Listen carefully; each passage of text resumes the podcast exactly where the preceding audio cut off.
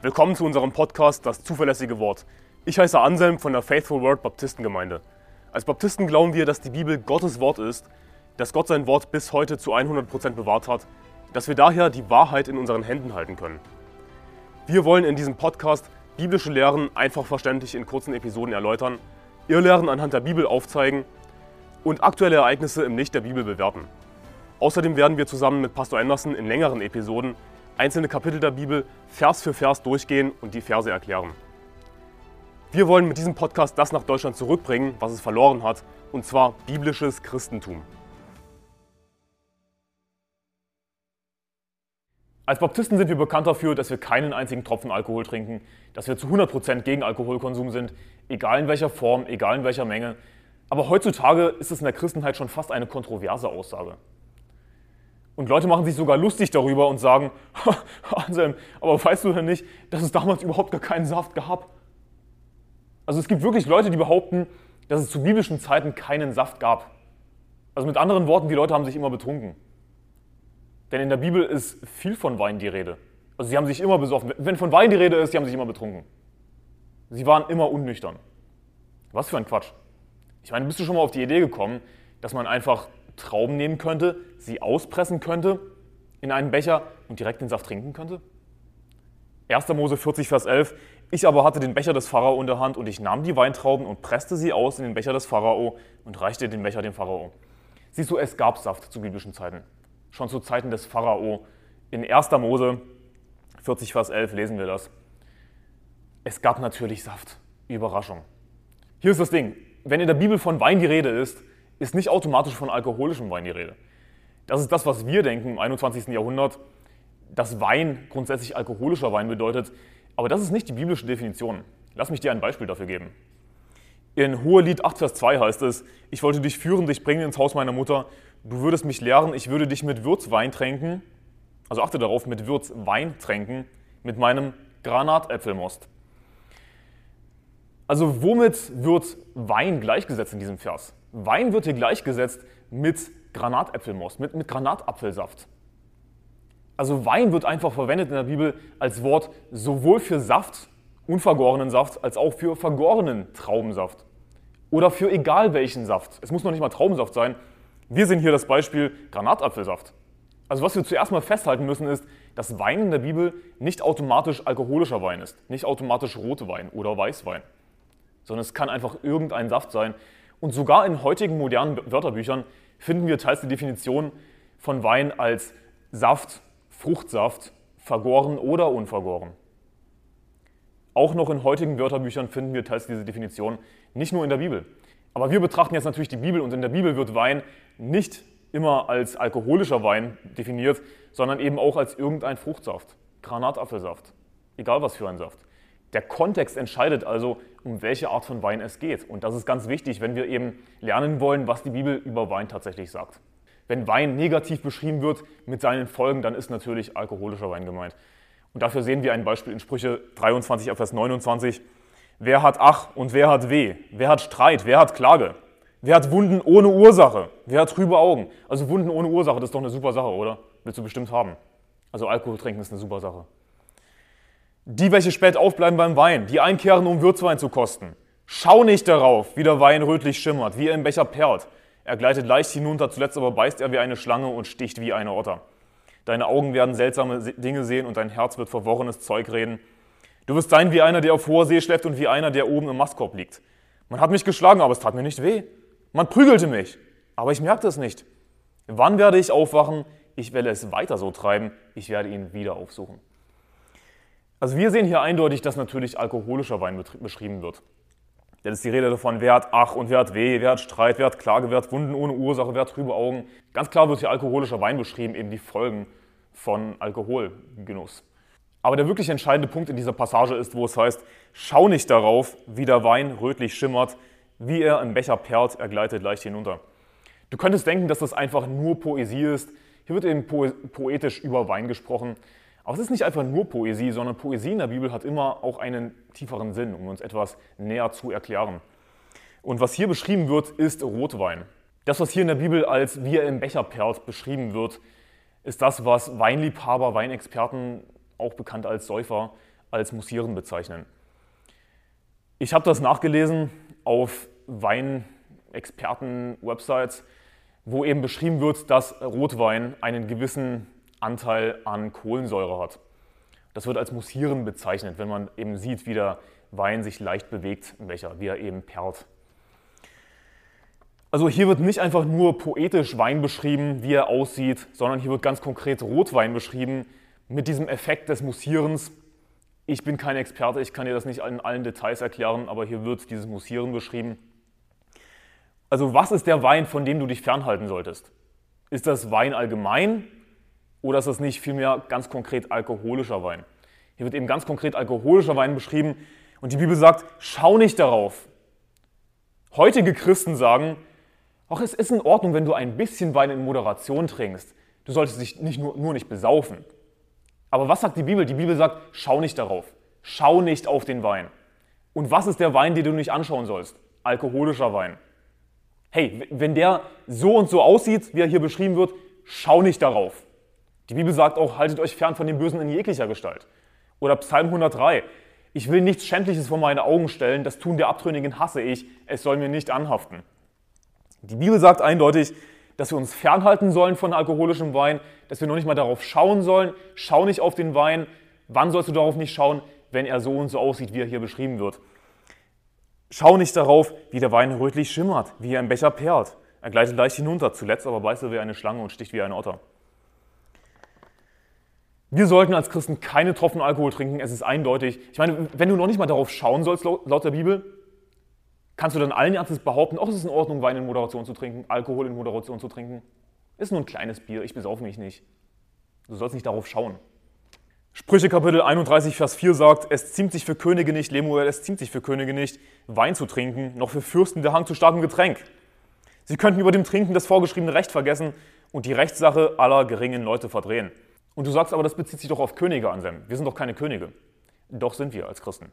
Die Bibel sagt in Offenbarung 1, Vers 5, ihm, der uns geliebt hat und uns von unseren Sünden gewaschen hat durch sein Blut und uns als Christen eben zu Königen und Priestern gemacht hat, für, sein, für seinen Gott und Vater. Ihm sei die Herrlichkeit und die Macht von Ewigkeit zu Ewigkeit. Amen. Wir sind Könige und Priester als Christen. Also das, was hier steht, was eine Mutter eben ihren Sohn, der ein König war, gepredigt hat, das gilt genauso auch uns. Wir sind Könige und Priester. Wenn wir in den Augen Gottes Könige und Priester sind, Sollten wir uns dann nicht diese Verse zu Herzen nehmen? Sind das dann nicht wichtige Verse für uns? Es ziemt sich für Könige nicht, Lemuel, es ziemt sich für Könige nicht, Wein zu trinken, noch für Fürsten Hang zu starkem Getränk. Und hier ist nicht irgendwie von Moderation die Rede, sondern es ziemt sich ganz einfach nicht für dich als Christ Wein zu trinken. Du sollst keinen Wein trinken. Trink keinen Wein. Punkt. Kleine Anmerkung zu diesem Vers hier steht, Sie könnten über dem Trinken das vorgeschriebene Recht vergessen, die Rechtssache aller geringen Leute verdrehen. Was ist der konkrete Grund, der hier beschrieben wird, warum du keinen Wein trinken solltest? Weil du das vorgeschriebene Recht vergessen könntest. Heutzutage wird gerne behauptet, oh, du sollst nicht richten. So als sei das irgendwie ein Gebot, das in der Bibel steht. Es steht aber nirgendwo, du sollst nicht richten. Das ist nicht, was die Bibel sagt. Warum sollen wir keinen Wein trinken? Damit wir richten können. Damit wir das vorgeschriebene Recht nicht vergessen. Damit wir Recht sprechen können mit einem klaren Verstand. Du hast aber keinen klaren Verstand, wenn du Alkohol trinkst. Und da ist, mir, ist mir egal, wie viel oder wenig Alkohol du trinkst, du bist nicht komplett nüchtern. Du musst aber komplett nüchtern sein. Das ist, was immer wieder im Neuen Testament gesagt wird, seid nüchtern. Als Christen sollen wir richten, wir sollen fähig dazu sein, du bist aber nicht fähig dazu, wenn du Alkohol trinkst. In Sprüche 31, Vers 6 heißt es dann weiter, gebt starkes Getränk dem, der zugrunde geht, und wein den betrübten Seelen. Sie werden über dem Trinken ihre Armut vergessen und werden nicht mehr an ihr Elend denken. Im Grunde genommen sagt die Mutter ihrem Sohn, gib den Alkohol doch den Losern, diesen freiwilligen Arbeitslosen, diesen faulen Säcken. Lass sie doch zugrunde gehen. Aber du, du bist was Besseres, du bist ein König. Als Christen sind wir Könige und Priester. Gehen wir zugrunde? Ich dachte, wir sind diejenigen, die nicht zugrunde gehen. Ich dachte, wir sind diejenigen, die an Jesus Christus glauben. Damit jeder, der an ihn glaubt, nicht verloren geht, sondern ewiges Leben hat. Hey, ich gehe nicht zugrunde, ich gehe nicht verloren, ich muss nicht irgendwie meine Sorgen wegtrinken. Hey, ich habe jemanden, den Heiligen Geist, den Tröster. Gebt starkes Getränk dem, der zugrunde geht und weint den betrübten Seelen. Das ist natürlich rhetorisch gemeint. Das ist nicht wirklich die Empfehlung, Und das, ist so unfassbar. Es, es, gibt wirklich Christen, oder vielleicht sollte ich sagen Christen in Anführungszeichen, weil sie einfach die Bibel nicht verstehen anscheinend, die denken, dass es wirklich eine Empfehlung sei. Wenn du traurig bist, dann trink ruhig ein bisschen Alkohol. Hast du schon mal was von Rhetorik gehört? Das ist keine Empfehlung. Das ist eine, ein rhetorisches Mittel hier, das hier angewendet wird, wo die Mutter eben sagt, gib starkes Getränk dem, der zugrunde geht und wein den betrübten Seelen. Sie sagt im Grunde genommen, du bist nicht wie diese Loser. Das ist nichts für dich. Gib das doch den Losern. Aber das ist doch keine Empfehlung, das ist Rhetorik. Bitte pass im Deutschunterricht auf, falls du noch in der Schule bist. Sie werden über dem Trinken ihrer Armut vergessen und werden nicht nur an ihr Elend denken. Hey, ich habe kein Elend als Christ. Ja? Aber es ist eben auch keine Empfehlung an Obdachlose oder was auch immer, Alkohol zu trinken. Denn der Alkohol wird sie noch viel mehr ins Elend reißen. Denn was sagt die Bibel in Sprüche 23, Vers 29? Wer hat Ach und wer hat Weh? Wer hat Streit, wer hat Klage? Wer hat Wunden ohne Ursache? Wer hat trübe Augen? Nenn mir das einzig Positive, was hier über Alkohol in diesen Versen gesagt wird. Richtig, es gibt nichts Positives, es gibt nur Negatives. Das ist also keine Empfehlung in Sprüche 31, Vers 6, dass irgendwie betrübte Seelen Alkohol trinken sollen. Ich meine, streng dein Hirn an, bitte. Die Bibel ist unmissverständlich klar, besonders im Neuen Testament, dass wir nüchtern sein sollen. Die Bibel sagt in 1. Thessalonicher 5, Vers 8, wir aber, die wir dem Tag angehören, wollen nüchtern sein, angetan mit dem Brustpanzer des Glaubens und der Liebe und mit dem Helm der Hoffnung auf das Heil. Wir sollten nüchtern sein, ist ein ganz klares Gebot, nüchtern zu sein. Und erzähl mir bitte nicht, dass du nach zwei Bieren immer noch nüchtern bist. Wenn du dich immer noch nüchtern fühlst, nach zwei Bieren, noch nicht besoffen fühlst, dann bist du ein Trinker, dann bist du ein Säufer, dann hast du schon ein Alkoholproblem, dann bist du definitiv in Sünde. Denn wenn du wirklich ein oder zwei Bier oder sogar drei Biere aushältst und dabei angeblich immer noch nicht fühlst, dann hast du deinen Körper ganz einfach abgestumpft daran gewöhnt, an diesen Alkoholkonsum, dann bist du wahrscheinlich ein regelmäßiger Trinker. Und wenn du ein regelmäßiger Trinker bist, ja, weißt du was, dann solltest du rausgeworfen werden aus der Gemeinde. Du bist ein Trunkenbold. Wir sollen nüchtern sein und nüchtern ist ein ganz klares Wort. Ich meine, nüchtern bedeutet, dass du einen scharfen Verstand hast, dass du klar denken kannst, dass dein Verstand nicht eingeschränkt ist durch irgendwas. Aber es ist mir egal, wie wenig Alkohol du trinkst, wie sehr du in Moderation Alkohol trinkst. Wenn du Alkohol trinkst, dann bist du definitiv nicht mehr nüchtern. Und damit hast du diese ganz klare Anweisung gebrochen. Alkohol trinken ist Sünde, jeder Tropfen Alkohol ist Sünde, du solltest dich davon fernhalten. Du sollst noch nicht mal darauf schauen, schau nicht auf den Wein. Welcher Wein wird beschrieben? Alkoholischer Wein. Du sollst nicht darauf schauen. Gar nicht erst in die Versuchung kommen. Wo in der Bibel steht, dass es in Ordnung ist, ein bisschen zu sündigen. Das ist Quatsch. Wir sollen uns fernhalten von dem Bösen in, jeglicher Gestalt sogar. Das heißt, auch wenn etwas nur böse scheint, sollten wir uns davon fernhalten. Natürlich kannst du sagen, oh, ich, ich schaue mir den Alkohol nur an. Ich begehe keine Sünde, aber du sollst eben nicht darauf schauen. So weit geht die Bibel. Paulus hat auch Timotheus gesagt, dass er Alkohol trinken soll, um seines Magens willen, dass, dass er ein bisschen Wein trinken soll. 1. Timotheus 5, Vers 23, trinke nicht mehr nur Wasser, sondern gebrauche ein wenig Wein. Ha, siehst du? Wein ist gut für dich, Rotwein ist gut für dich. Ja, wenn du all den Studien glaubst, die von der Weinindustrie finanziert sind. Das ist die Realität, mein Freund. Kannst du gerne googeln. All diese Studien, die belegen angeblich, dass Rotwein gut für dich ist, sind von der Weinindustrie finanziert. Und okay, vielleicht gibt es die eine oder andere Studie, die nicht finanziert wurde von der Weinindustrie, aber ich sage, im Großen und Ganzen steckt die Weinindustrie dahinter. Es ist absolut schwachsinnig zu behaupten, dass Rotwein gesund für dich sei. Trinke nicht mehr nur Wasser, sondern gebrauche ein wenig Wein um deines Magens willen und wegen deines häufigen Unwohlseins. Aber Anselm, wie kannst du denn sagen, dass Alkohol nicht gut für dich ist? Die Bibel sagt doch, dass, dass das Wein gut für dich ist. Aber, aber warte mal, ich habe dir bewiesen, ich habe dir belegt mit einem konkreten Vers, dass Wein in der Bibel nicht automatisch alkoholischer Wein bedeutet. Kannst du dich daran erinnern? Hohelied 8, Vers 2. Granatapfelmost. Ist davon von Rotwein die Rede? Nein. Wein in der Bibel ist ein allgemeines Wort. Ich habe dir das Beispiel dafür gezeigt, ich habe dir das belegt. Ich habe dir gezeigt Sprüche Vers 23, Sprüche Kapitel 23, sorry, auf Vers 29, wo Wein, alkoholischer Wein eben ganz konkret beschrieben wird mit seinen Folgen. Und du willst mir erzählen, dass es hier in 1. Timotheus 5, Vers 23 um alkoholischen Wein geht? Natürlich nicht. Wir wissen aus der Bibel, dass Wein ganz einfach irgendein Saft sein kann. Also Paulus gibt Timotheus diesen Ratschlag, eben Saft zu trinken, um seines Magens willen und wegen seines häufigen Unwohlseins.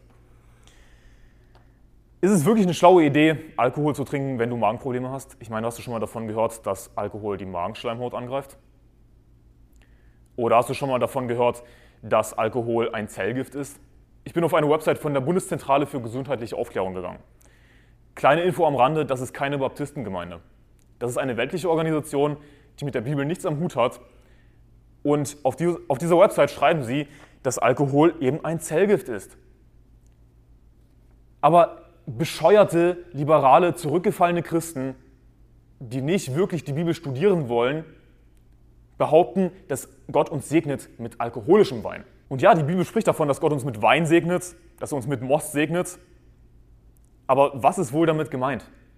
Kein alkoholischer Wein. Denn alkoholischer Wein wird immer negativ beschrieben in der Bibel. Wir sollen nicht mal darauf schauen. Willst du mir, o oh du liberaler, zurückgefallener Christ, allen Ernstes sagen, dass Gott uns segnet mit Gift? Gott segnet uns mit Gift, natürlich. Das einzig Gesunde in Rotwein sind im Grunde genommen Vitamine und Resveratrol. Und jetzt lass mich dir mal Folgendes erklären. Vitamine und Resveratrol findest du in Traubensaft, aber auch in anderen Säften. Nicht nur Trauben enthalten Vitamine und Resveratrol. Also musst du wirklich Gift trinken, tatsächliches Gift trinken, um Vitamine und Resveratrol zu, zu dir zu nehmen? Du könntest einfach Traubensaft trinken. Das ist, was Paulus hier Timotheus geboten hat, einfach Saft zu trinken. Und angesichts dessen, dass es damals eben nicht Saft im Aldi zu kaufen gab, sondern dass er eben von Hand gepresst werden musste, was wesentlich aufwendiger war, was, was wesentlich ineffizienter war, angesichts dessen macht das Sinn. Saft war eben nicht etwas Alltägliches, sondern etwas Besonderes.